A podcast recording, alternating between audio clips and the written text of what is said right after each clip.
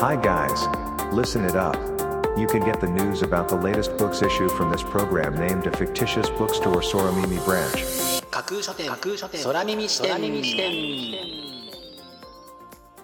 いらっしゃいませまだ売ってない本しか紹介しない架空書店空耳視点へようこそ架空書店空耳視点とは聞く立ち読みといった感じでお送りしているプログラムトークをしているのは私架空書店の店主で Twitter のフォロワーさんからはマスターと呼ばれています。読書の目を休めてはたまた読書しながらもちろんそれ以外のさまざまなシーンで架空書店空耳視点をぜひお楽しみください。ここで取り上げた本にどんな本かな読んでみたいなという気持ちが浮かんだらあなたのスマホやタブレットパソコンから Twitter やブログで展開しています架空書店にぜひアクセスしてみてくださいね。マスターのひとりごと。ここ数日急に暑くなったと感じますよね。マスターも特に外に出るときは考えつく限りの暑さ対策を駆使するようにしています。そんな暑さ対策のためにマスターが気になっているアイテムがあるのですが果たしてそれは何か？答えはマスターの独り言パート2でお話しします。それでは架空書店空耳視点がまず最初にお送りするコーナーはこちら。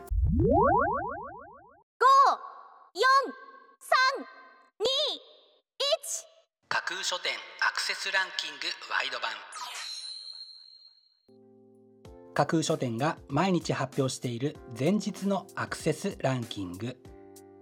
架空書店のツイッターやブログでの発表は1位から3位までだけですがここ空耳視点ではランキング発表の範囲を1位から5位までとワイドに拡大してお届けします。それでは早速参りましょう。Ranking number 5覇権帝国の世界史佐藤健一アレクサンドロス大王ローマ帝国イスラム帝国チンギス・ハン世界を席巻した強者たちの物語というのが本書の帯に書かれたコピーです。ローカルヒストリーではなく世界を支配し一つにしようとしたユニバーサルヒストリーはアレクサンドロス大王から始まった。世界支配を目指した大国はいかに起こり滅びていったのか。これからの世界の行く末を占うのにも役立ちそうな一冊です。Ranking number 4文豪と感染症。100年前のスペイン風邪はどう書かれたのか。100年前に日本を襲ったスペイン風邪は感染者数2000万人以上。死者数は45万人。そんなスペイン風邪について文豪たちが描いた現実から何か学ぶものがあるのではないか。そんなテーマでまとめられたこちらのブックタイトルは文庫オリジナルのアンソロジーです。監修は岩田健太郎さんが手掛けています。Ranking number 3水の女小黒康政。セイレンローレライ人魚の誘惑。人間の魂を求め美しい歌声や姿で陸の男を水底へと誘い新しい言語を導いた水の女の系譜をたどるというのが本書の帯に書かれたコピーです。セイレン、ローレライ、人魚という魅惑的な逸話を持つ存在についてその起源や魅力を丁寧にたどり考察していく一冊です。Ranking number 2押し入れ日記高槻裕二ある日押し入れから出てきた古い日記帳。そこには小学6年生の思い出が綴られていた。というのが本書の紹介文です。ノートの表紙をそのまま省エに使ったこちらのブックタイトルはより一層日記感を醸し出しています。あなたの昔の日記にも通じる何かが潜んでいるような一冊かもしれませんね。図書館で働きたい人のための国家資格。司書資格取得までの2ヶ月間の道のり。図書館で働きたい。そんな希望をより優位に導くのが司書資格です。というのが本書の紹介文です。司書資格を取得できるように司書講習がどのように行われていくのか。実際に資格講習を受講した体験談も交えながら詳しく解説してくれるこちらのブックタイトル。興味津々という方本当に多いでしょうね。見事にランキング1位に輝きました。本日のランキング1位になりました賢者企画さんの図書館で働きたい人のための国家資格司書資格取得までの2ヶ月間の道のりは8月1日発売です。では本日のランキングをもう一度おさらいしましょう。第5位覇権帝国の世界史。第4位文豪と感染症。100年前のスペイン風邪はどう書かれたのか。第3位水の女。第2位押し入れ日記。そして第1位は図書館で働きたい人のための国家資格司書資格取得までの2ヶ月間の道のりという結果でした。各ブックタイトルの詳細は架空書店のツイッターやブログでチェックしてくださいね。もうすぐ発売になるというワクワク。発売日当日欲しかった本が手にできるという喜び。ぜひご予約はお早めに。以上。架空書店アクセスランキングワイド版でした。架空書店空耳視点お送りしています。架空書店空耳視点。続いてのコーナーは架空書店のマスターが選ぶ今日の一冊。このコーナーではランキングにこそ入らなかった本や架空書店でのご紹介のセレクトから漏れてしまった本発売日より前に発売されてしまって架空書店の掲げるコンセプトまだ売ってない本しか紹介しないに合わず泣く泣くご紹介できなかった本についてお話ししていきます。本日架空書店のマスターが選んだ本はこちら。子供と性の話始めませんか？体性防犯ネットリテラシーの伝え方。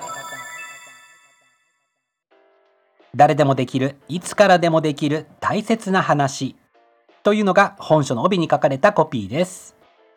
性教育サイトメイクに寄せられた保護者の悩みや疑問を加え専門家監修のもとに書籍化したこちらのブックタイトル。年齢に応じて伝えておきたい性の知識を具体的な子供への伝え方として紹介しています。幼児期ならこの先の予備知識にも児童期なら幼児期編から遡ってそして思春期になったお子様へのキャッチアップ性教育までお使いいただける保存版と紹介されています。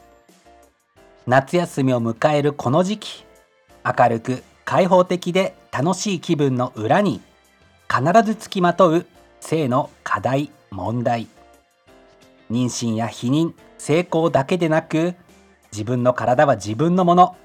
防犯の知識。プライベートゾーン。男女の体の違い。性的同意。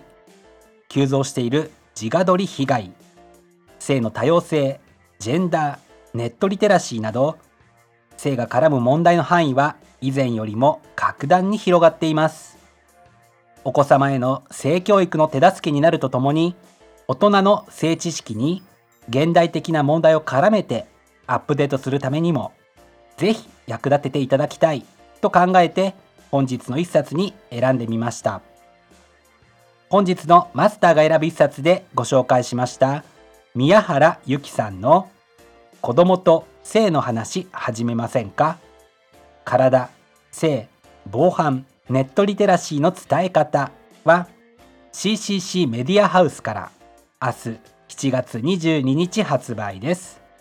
ぜひご一読ください。以上架空書店のマスターが選ぶ今日の一冊でした。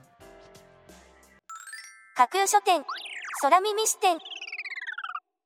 お送りしています。架空書店空耳視点。最後を飾るコーナーは空耳視点限定で告知します。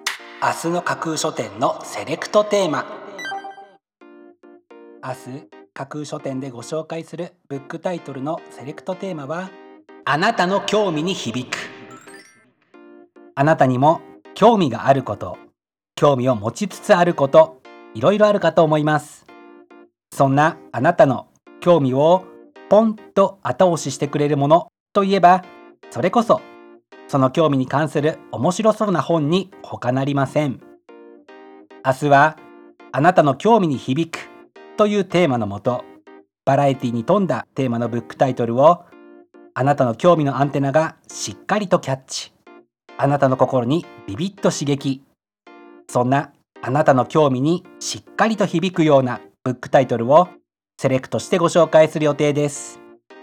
魅力的なブックタイトル素敵な書影は架空書店のツイッターやブログでご紹介しますのでぜひそちらでチェックしてみてくださいね。明日も皆様の架空書店のご来店を心からお待ちしています。以上架空書店空耳視点だけでお先にこっそりと教える明日の架空書店のセレクトテーマでした。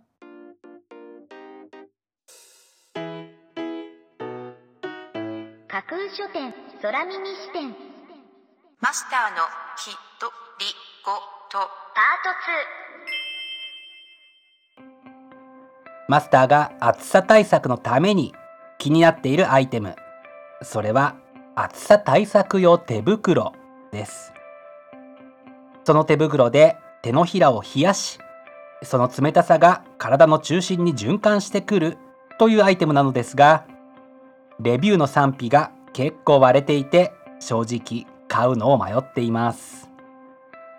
使ってるよという方いらっしゃいませんか？ぜひ暑さ対策用手袋の効果の報道をマスターまでレポートしてください。よろしくお願いします。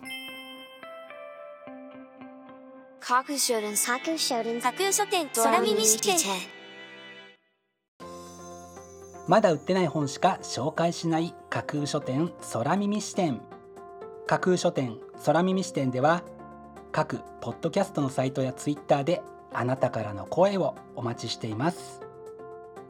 今度出版する本を紹介してほしいという著者ご自身出版社編集者の方はもちろん一緒にこんな企画がやりたい。なんならこの架空書店空耳視点に出演したいというのも大歓迎です。ぜひよろしくお願いします。架空書店空耳視点最後まで聞いていただいてありがとうございます。楽しい読書の時間をお過ごしください。本日はここまでです。またお耳にかかります。ごきげんよう。